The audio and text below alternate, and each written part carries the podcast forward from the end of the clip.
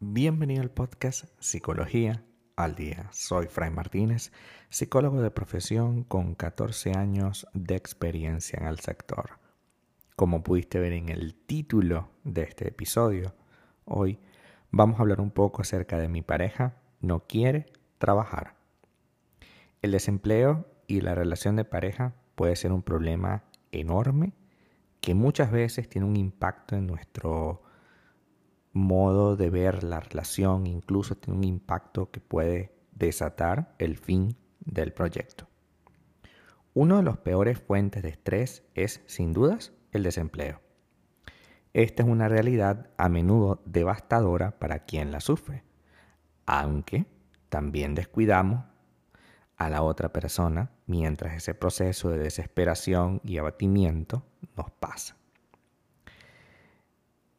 En ocasiones puede darse una curiosa y sorpresiva situación. Esa es en la que la pareja no quiere trabajar.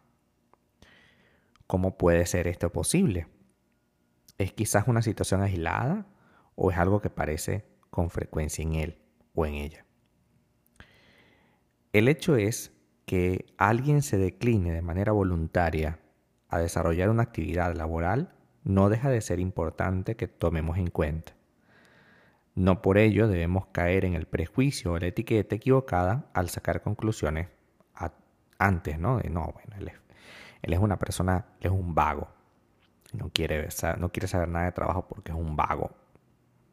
No necesariamente, pero sí es importante que entendamos por qué alguien quiere dejar de trabajar. A veces puede llegar a pasar que una persona tiene o pasó por una circunstancia determinada, puede ser que murió un familiar, puede ser mil cosas, ¿no? Y a lo largo de ese tiempo, esa persona se sintió desvalida, ¿no? Y empieza a creer que tú eres su única fuente de validación. Entonces empieza a dejar todas las actividades que hacía, que lo hacían independiente, entre ellas trabajar, y a partir de ahí empieza a haber un problema porque esta persona ya quiere ser dependiente de ti. Y evidentemente eso genera un problema enorme para todos, ¿no? También puede pasar que la persona está deprimida por X motivo y, esa depresión la lleva a evitar el empleo, ¿no? A evitar cualquier cosa que la mueva. Recordemos que la depresión es como un sentimiento de derrota en la que se sume la persona. Ahora bien, no necesariamente tu pareja tiene una depresión, una depresión como tal. Puede tener un rasgo, puede tener una pincelada de lo que es la depresión, un momento de depresión. Pero es suficiente como para que esta persona se mantenga en un estado de ánimo realmente difícil de poderlo entender y por supuesto superar. Es una especie de sensación de ser inútil, de ver todo con amargura, de focalizarse solo en lo injusto, de focalizarse solo en las desigualdades y en sentir que ya nada de lo que haga le produce una solución. Es decir, si busca trabajo, ya no le interesa y si no lo busca, pues tampoco se motiva, ¿no? Eh, es posible que también hayan otras situaciones alrededor de eso. Pero ¿qué puedo hacer? Si ya me doy cuenta de que esta persona no quiere buscar trabajo y es evidente que no podemos mantenerlo, aunque queramos. Y no podemos mantenerlo aunque queramos, quiere decir que aunque tú tengas el dinero para, para mantener a esa persona y decir, bueno, está bien, no trabajes, en algún punto eso te va a pesar emocionalmente. Es como, es como imagínate que tú tienes un peso en la espalda y ese peso no se va. Entonces, evidentemente, tú tienes que hacer algo, ¿no? Porque ese peso, esa sensación de que tengo que hacerlo, va a ser terrible para ti a lo largo del tiempo, ¿no? Hay diversas formas de motivar a alguien que no quiere buscar empleo, pero este, quizás lo más importante que podemos hacer es dejar claras cuáles son tus expectativas. Esto quiere decir que necesitas que alguien colabore emocionalmente contigo en la relación de pareja, obviamente, y tener trabajo va también más allá del aspecto económico. Trabajar es sinónimo de trascendencia, de desarrollo personal, de, de, hacer algo con tu vida. O sea, si no trabajas, ¿qué haces? Sentado en la cama todo el día, viendo Netflix. Creo que no es la mejor opción. Entonces, dejarle claro cuáles son tus expectativas. Mira, yo entiendo que tú estés pasando por una situación incómoda, que te sientas mal, que quieras hacer mil y un cosas o que no quieras hacer absolutamente nada, producto de que se murió un familiar tuyo, un hijo, un papá, un abuelo, lo que sea. Yo sé que quizás estás pasando por un evento traumático, lo entiendo, te he dado tu tiempo, pero mi expectativa es tener a alguien conmigo que con el cual compartir los gastos, con el cual más allá de compartir los gastos, es verlo producir, verlo, verlo disfrutar de una vida normal, de una vida en la que la gente eh, es productiva, es, sana, ¿no? Porque no es sano no trabajar, o sea, definitivamente, no es sano. No, no estamos hablando aquí solamente del tema trabajo por un tema de dinero.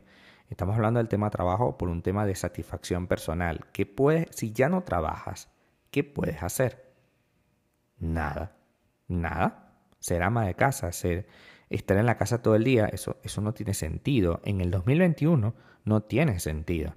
Eso lo, eso lo tenía en el, en el 900, 1921. Pero en el 2021, 100 años después, no. Entonces, márcale unos objetivos claros y unos tiempos. Si no ves su voluntad de hacer algo, entonces márcale un intervalo de tiempo para tomar una decisión firme y hacerle saber que vas a tomar una decisión firme de pasar ese tiempo y no lograr el objetivo. Por ejemplo, te voy a dar dos meses para que busques trabajo. Desde el primero de noviembre hasta el primero de enero. Dos meses. Tienes dos meses para trabajar. Para conseguir un trabajo, perdón. Y al finalizar ese periodo, yo voy a pensar si sigo o no en esta relación. Listo. No te des mala vida en ese sentido. Tienes que marcarle un objetivo y unos tiempos. De no lograr el objetivo ni los tiempos, entonces tú tienes todo el derecho a rescindir de esta relación. Tienes que ser sincera y decirle realmente lo que vamos a hacer juntos. Si mi pareja no quiere trabajar, entonces tienes que tú tomar una decisión.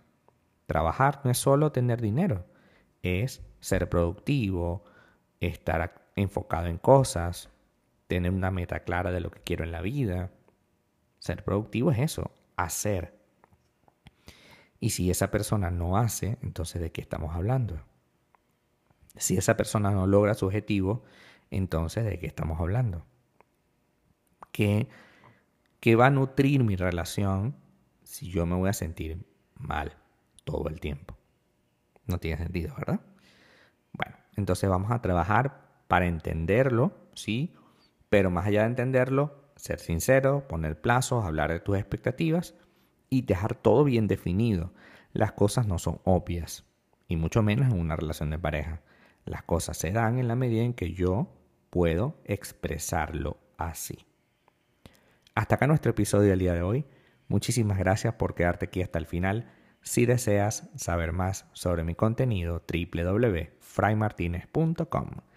Para consultas online, www.fraymartinez.com y también sígueme en mi Instagram, arroba fraymartinez20. Muchísimas gracias y hasta el próximo episodio.